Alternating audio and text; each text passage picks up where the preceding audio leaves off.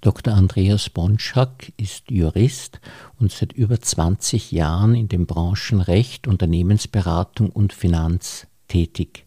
Er ist auch Immobilienmakler, wobei er sich hier vor allem auf die Luxus- und Investmentimmobilien konzentriert. Und das hängt natürlich wieder sehr gut mit der Vermögensberatung zusammen.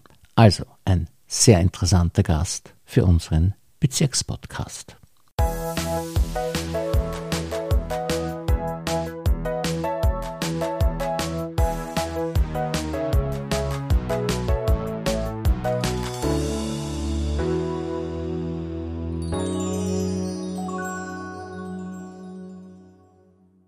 Herzlich willkommen, lieber Herr Dr. Bonschak, und vielen Dank, dass Sie sich für uns Zeit genommen haben.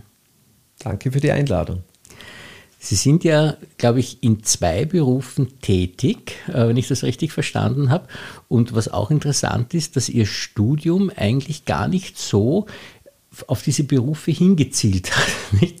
Also ja. wie ist das eigentlich alles so gelaufen? Sie sind ursprünglich Jurist eigentlich. Genau, ich bin eigentlich ein Jurist mit drei Abschlüssen. Also ich habe den Magister, den Doktor und den LLM, den Master of Laws, habe in Österreich studiert, in Innsbruck und dann in New York an der New York University und bin eigentlich nach dem Studium, weil mich immer auch das Betriebswirtschaftliche sehr interessiert hat, dann in die Wirtschaftswelt ge gesprungen und bin dann eigentlich von New York direkt bei einer Unternehmensberatung gelandet, bei McKinsey Company, einer sehr bekannten Strategieberatung und habe dort in Deutschland begonnen und habe dann dort in Deutschland auch sehr viele Finanzunternehmen, Banken, Versicherungen beraten als McKinsey-Berater und bin dann eigentlich so vom Juristen zum Manager geworden, mehr oder weniger.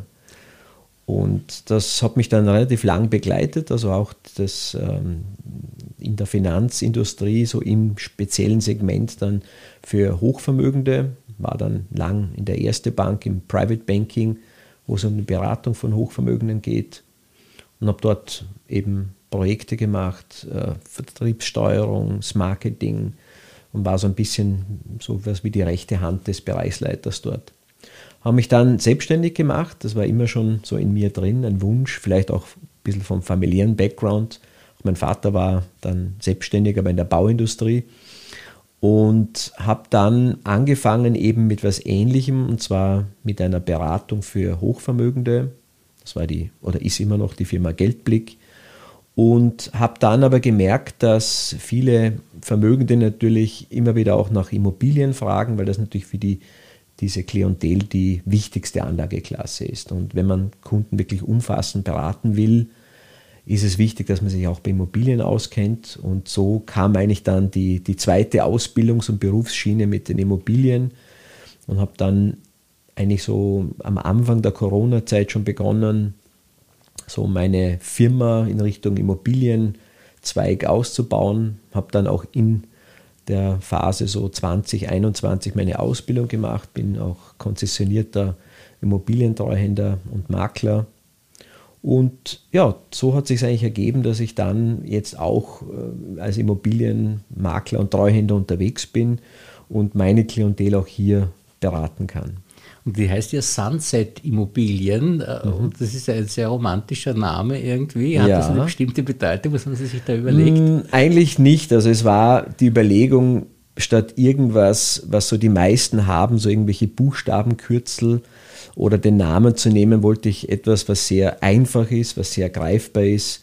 So ein bisschen auch als Vorbild vielleicht so einfache Namen wie Apple, dass man sagt, ja, das ist sehr leicht merkbar. Ja, da kann, das merkt man sich sehr leicht. Und äh, ja, Sunset, ich liebe die Sonne und äh, der Sonnenuntergang ist immer ein, ein schönes Sinnbild auch für, für schöne Momente im Leben.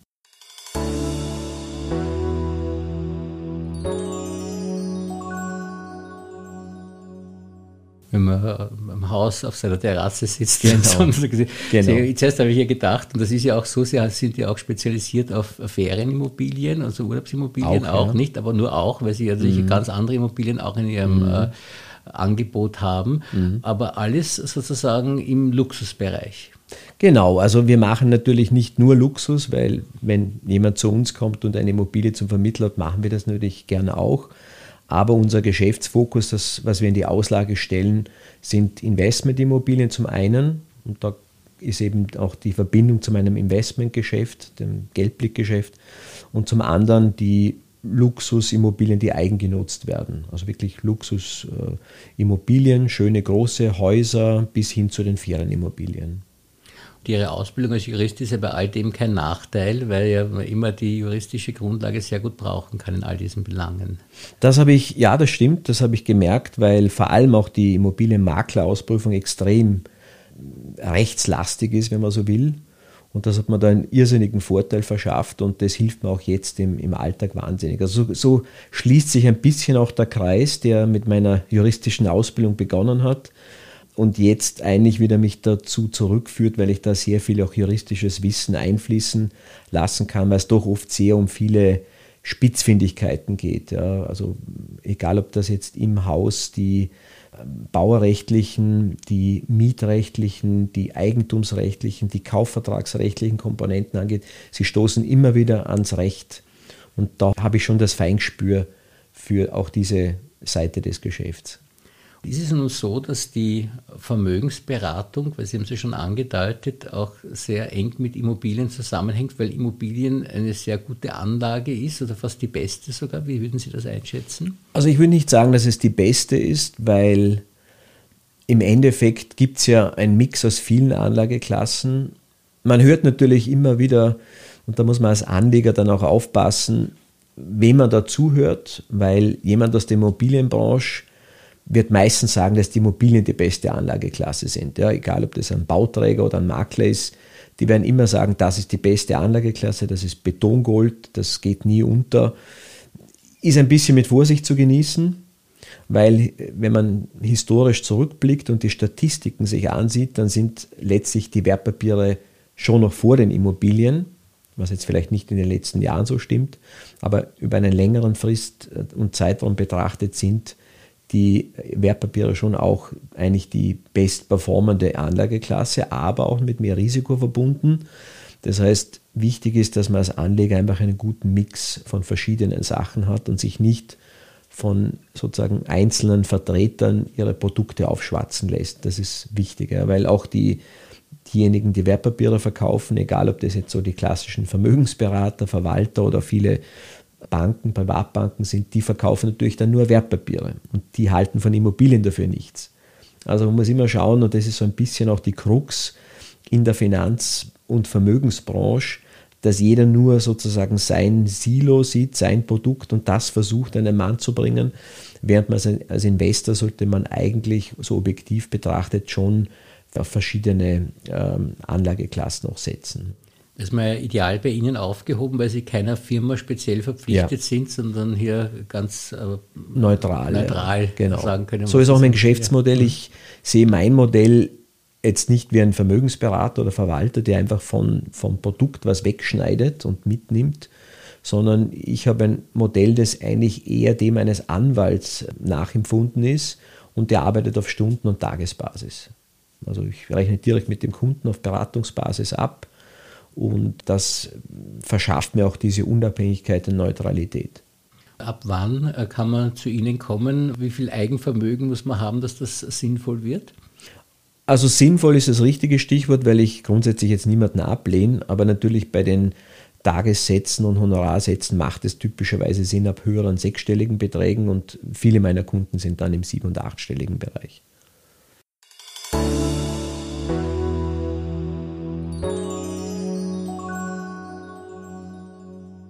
Sie betreuen ja, glaube ich, auch Bauträger und Leute, die größere Projekte auch machen, also nicht Privatpersonen. Ja, natürlich. Also es sind äh, weniger jetzt vielleicht Bauträger, aber mehr so in Richtung Stiftungen oder auch Familien, Unternehmerfamilien, also die, die natürlich dann auch Vermögens- und Anlagebedarf haben.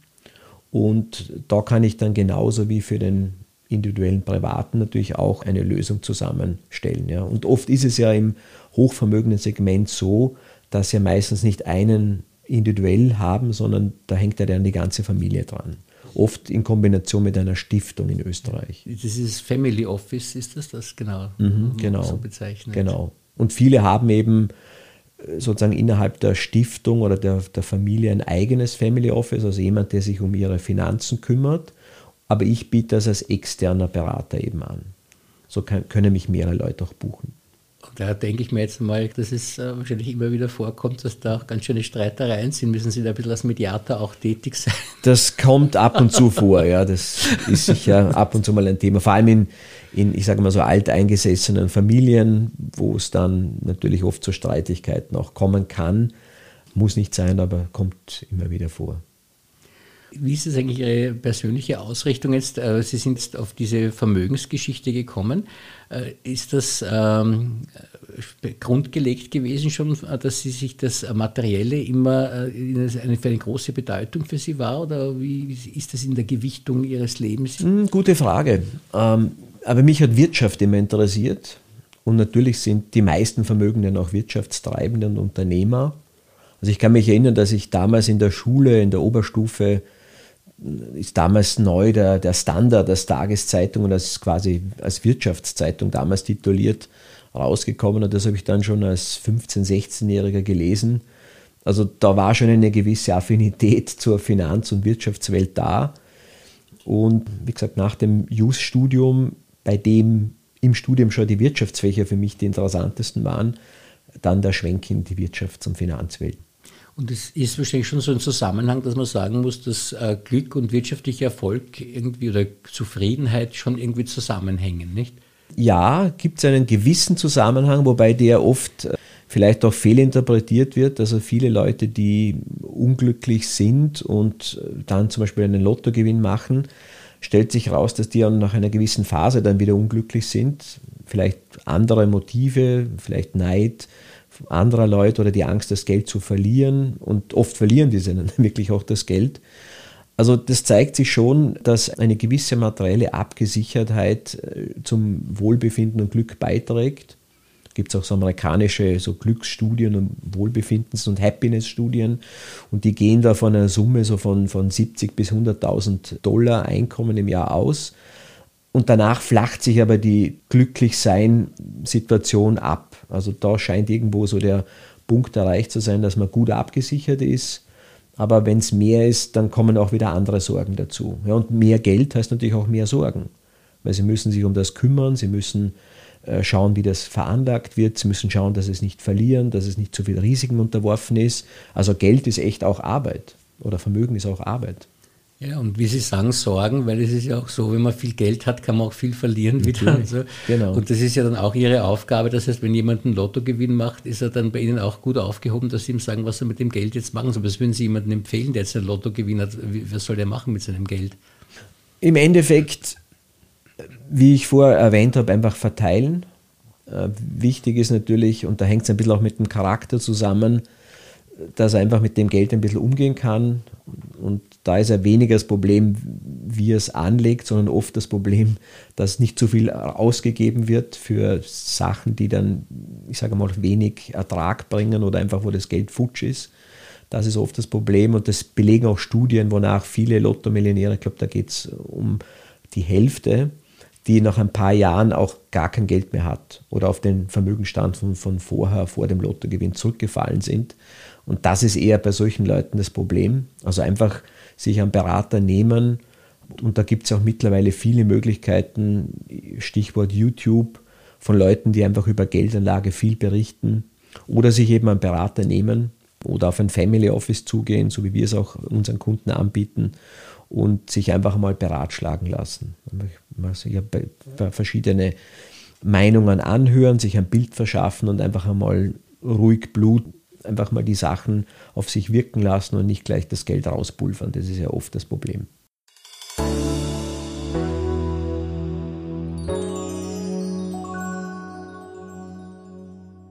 Die Investitionen muss ständig am Puls der Zeit sein. Nicht? Weil es war so, dass die Immobilien zum Beispiel in den letzten Jahren unglaublich gestiegen sind. Jetzt sagt man, es könnte sein oder dass es wieder ein bisschen fällt. Mhm. Also wie machen Sie das, dass Sie da immer am Laufenden sind? Was sind Ihre Quellen, wo Sie sich informieren? Also im Endeffekt ist natürlich, wenn Sie es sehr kurzfristig betrachten, haben Sie immer Schwankungen in allen Anlageklassen, egal ob Sie jetzt Wertpapiere nehmen oder Gold oder Immobilien. Je kürzer der Beobachtungszeitraum ist, desto schwieriger ist es quasi hier Stabilität reinzubringen. Wenn Sie es langfristig betrachten, da gibt es schon Trends. Ja, wenn Sie sagen, wenn ich langfristig in ein stabiles, schön breit diversifiziertes Wertpapierportfolio investiere, dann schaue ich nicht jeden Tag rein und auch nicht jeden Monat, sondern da habe ich eine Jahres- und Jahrzehntebetrachtung.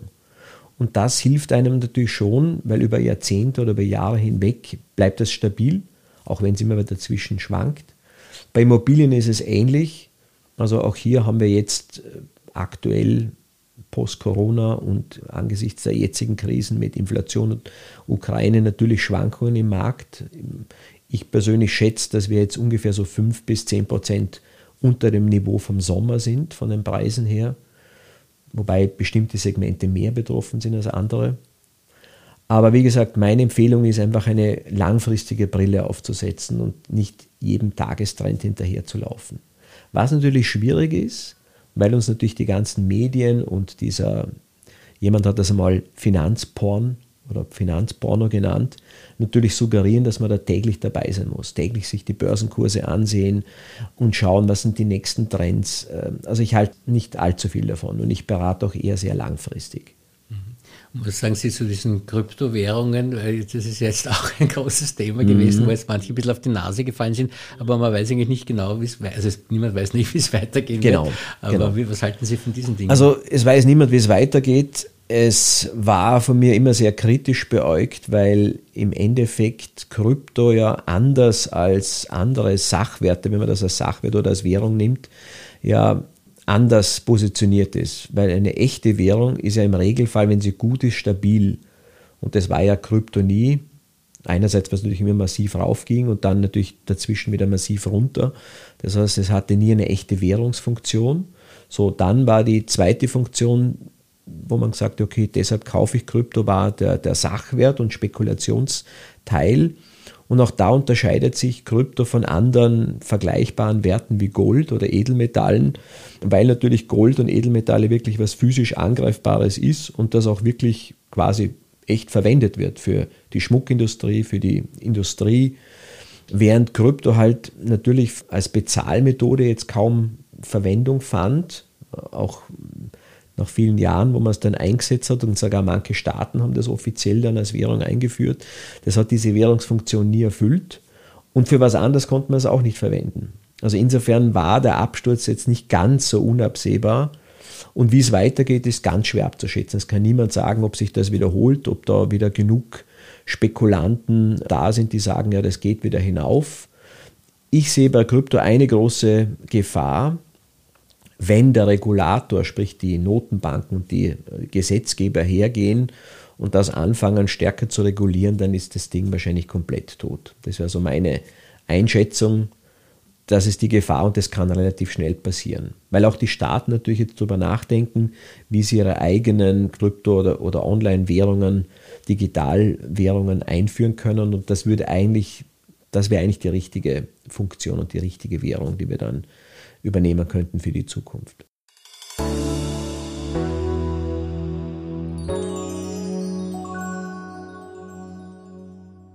Man ist gut aufgehoben bei Ihnen, weil Sie wirklich sich sehr gut auskennen. Man hat auch das Gefühl, dass Sie so sehr in Ihrer Mitte sind, so die Work-Life-Balance gut geschafft haben, eine tolle Ausbildung und jetzt im Beruf auch sich nicht völlig kaputt machen mit der Arbeit. Wie haben Sie das geschafft? Also das wirkt vielleicht so. ich bin ja vor, jetzt bin ich im siebten Jahr meiner Selbstständigkeit und ich muss schon ehrlich gestehen, die Arbeitsload, die Arbeit, der Aufwand war schon enorm. Der Wechsel von einem sozusagen gesicherten Bankjob, wo man am Ende des Monats einen gesicherten Gehaltscheck bekommt, die Stunden relativ gut überschaubar und reguliert sind, hin zum Selbstständigen, wo man wirklich sich am Anfang um alles selber kümmert und wirklich selbst und ständig rennt. Das hat mich schon unerwartet getroffen und das, das war schon mit sehr viel Arbeit verbunden. Aber es baut sich natürlich auf. Man, hat, man baut ja das Geschäft auch für sich selber, man macht die Dinge auch für sich selber. Und ich genieße schon sehr die Freiheiten, die ich als Unternehmer habe, dass ich mir mein Geschäft aussuchen kann, mein Geschäftsmodell, so jetzt wie mit den Immobilien, dass ich das neu dazu mache, seit zwei Jahren jetzt, und mir auch meine Kunden und meine Geschäftspartner aussuchen kann. diese Freiheit, die liebe ich sehr, wobei in dem Fall Freiheit nicht Freizeit heißt. Also das ist in den letzten Jahren schon, muss ich gestehen, ein bisschen kürzer gekommen, aber, und vielleicht wirkt es auch deshalb, dass ich so ruhig bin, ich hole mir natürlich auch Ausgleich. Ich mache sehr viel Sport, also ich laufe sehr viel, ich gehe viel wandern, im Winter Skifahren, im Sommer schwimmen und verreisen. Also ich mache schon sehr viel für meinen Körper. Ich mache auch jeden Tag Sport de facto, also viel Fitness. Und das gibt mir so ein bisschen auch den geistigen und körperlichen Ausgleich, der wichtig ist, um auch in mich zu ruhen und Energie zu tanken. Wie Sie gesagt haben, für die Psychohygiene ist es schon sehr gut, wenn man einen hohen Grad an Selbstbestimmtheit hat und nicht so fremdbestimmt ist. Nicht? Wie man in der Bank vielleicht unter Umständen ist, ja. man ihm gesagt wird, du musst das jetzt so oder so machen, ja. auch wenn man nicht der Meinung ja. ist, dass das der richtige Weg ist. Nicht? Absolut. Also ich glaube ganz, ganz fest daran, dass wenn man selbstbestimmt ist und Stress hat, das ganz anders ist, wie wenn man fremdgesteuert ist. Das ist viel, viel mehr Stress, wenn das von oben kommt. Und man weiß immer, man tut es für sich selber als Selbstständiger. Mhm. Und das tut man dann auch gern. Und auch wenn es viel Arbeit ist, befriedigt einen das letztlich viel, viel mehr. Ein Teil ihrer Selbstbestimmtheit war jetzt auch, dass sie sich entschlossen haben, in Mauer sozusagen ein Quartier zu nehmen. Äh, mhm. Wie ist sie zu dieser Entscheidung gekommen? Ja, also der Wunsch, ins Grüne hinaus zu gehen, der war schon länger da. Das ging aber bisher nicht, weil meine Tochter im 14. Bezirk in die Schule ging und es war aber dann doch ein bisschen zu weit. Und jetzt geht meine Tochter auch hier in den, bei den Ursulinen in die Schule und da war es natürlich naheliegend, sich da irgendwo in der Gegend was zu suchen und habe da in Mauer eine sehr, sehr schöne Wohnung und bin da sehr, sehr happy. Kann auch hier in den Maurer Wald hineingehen, spazieren, laufen, mache ich sehr viel und sehr oft. Und das macht mich richtig glücklich. Auch ja. das, der dörfliche Charakter hier und die Leute sind sehr nett. Also ich bin wirklich gut angekommen, muss ich sagen. Ja.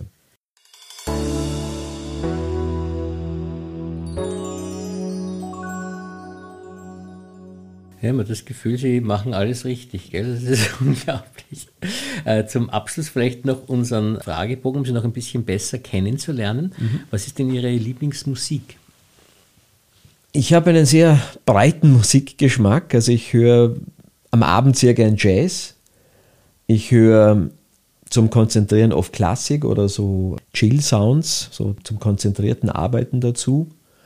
Und ansonsten bin ich natürlich ein Kind des Pop-Zeitalters der 80er und da sind halt so die Klassiker von Michael Jackson, Madonna, George Michael vor allem, U2, also so diese Popgrößen der 80er, die höre ich sehr gern das ist mal geprägt, das bleibt da. Gell? Ja, so ist es. Und wie schaut es aus in der Filmwelt? Ich schaue sehr gern Filme, also früher sehr gern im Kino, mittlerweile sehr viel auch schon daheim über die Streaming-Services. Und da bin ich so ein Fan von Krimis, Agenten, Movies und politischen Filmen wenn ich mal raten darf, was Bücher betrifft, äh, eher wahrscheinlich im Fachbuchsektor oder wie schaut das aus? Ja, beides. Also sehr viel Fachbücher, ja. mhm. wo ich eigentlich mittlerweile sehr viel über Audiobooks konsumiere, also weniger jetzt wirklich lese, weil ich den ganzen Tag auch am Bildschirm arbeite. Da bin ich froh, wenn ich am Abend dann einfach über die Kopfhörer bisschen so die Audiobücher hören darf. Und da ist natürlich sehr viel Fachliteratur dabei. Sonst aber auch gern dazwischen mal was anderes. Also ich lese momentan die Autobiografie von Bono Vox, dem Leadsänger von U2. Das Buch heißt Surrender. Äh, super spannend, wenn man auch so ein bisschen den Menschen dahinter, hinter der Popfigur so ein bisschen kennenlernen darf. Oder sonst John Grisham, so Krimi-Autor aus den USA lese ich oder höre ich in dem Fall auch sehr gerne. Ja, ja und der Bono ist ja wirklich eine faszinierende Persönlichkeit ja, auch. Ja, absolut, also absolut. Und, und auch macht. Und was Banaleres, haben Sie eine Lieblingsspeise? Steak. ja. Kurz und knackig. Und eine Lieblingsfarbe? Blau, eindeutig. Mhm. Gibt es bevorzugte Lokale, die Sie gern besuchen, wenn Sie essen gehen? Ja, halt auch Steaklokale naheliegend. Also ich liebe, ich liebe es zum Beispiel in New York, wo ich ja ein Jahr lang auch gelebt habe, in die dortigen Steaklokale zu gehen und ein paar durchzuprobieren. Und das ist für mich kulinarisch so immer eine der Highlights dann. Gibt es sonst einen bevorzugten Urlaubsort, wo Sie gerne oder wie Sie gerne Urlaub machen? Mm, auch sehr unterschiedlich. Also hier zum einen die Städtetrips, äh, die großen Städte dieser Welt, die sich da immer wieder weiterentwickeln, wie New York, Tokio war spannend, Shanghai, London natürlich immer eine Reise wert. Das natürlich kombiniert auch mit sehr, ich sage mal, entspannenden oder sportlichen Urlauben, wo man dann ein bisschen was von Land und Leuten und der Landschaft sieht. Also Madeira hat mir zum Beispiel sehr gut gefallen, wo ich so Wanderungen in den Hügeln Madeiras gemacht habe. Also Hügel ist ein bisschen untertrieben. Nicht ja, ja. oder auch Korsika war ein sehr, sehr schöner Urlaub. Äh, Australien, ja. Kanada mit dem Kanu auf, auf dem Teslin River, mhm. neun Tage gerudert. So ein Mix aus moderner Stadt und dann Natur und Land und Leute auf der anderen. Also man kann zusammenfassen, Sie sind ein weit gereister Mann, nicht? ein bisschen was gesehen, obwohl ich noch viel mehr gern sehen würde, muss, ich, muss ich sagen. Ja. Und den Satz Ich bin, wie würden Sie den ergänzen? Ein ausgeglichener Mensch. Und haben Sie ein Lebensmotto? Leben und leben lassen. Das ist ein sehr, sehr schönes Motto, muss ich sagen. vielen, vielen Dank für dieses sehr interessante Gespräch. Danke für die Einladung nochmals.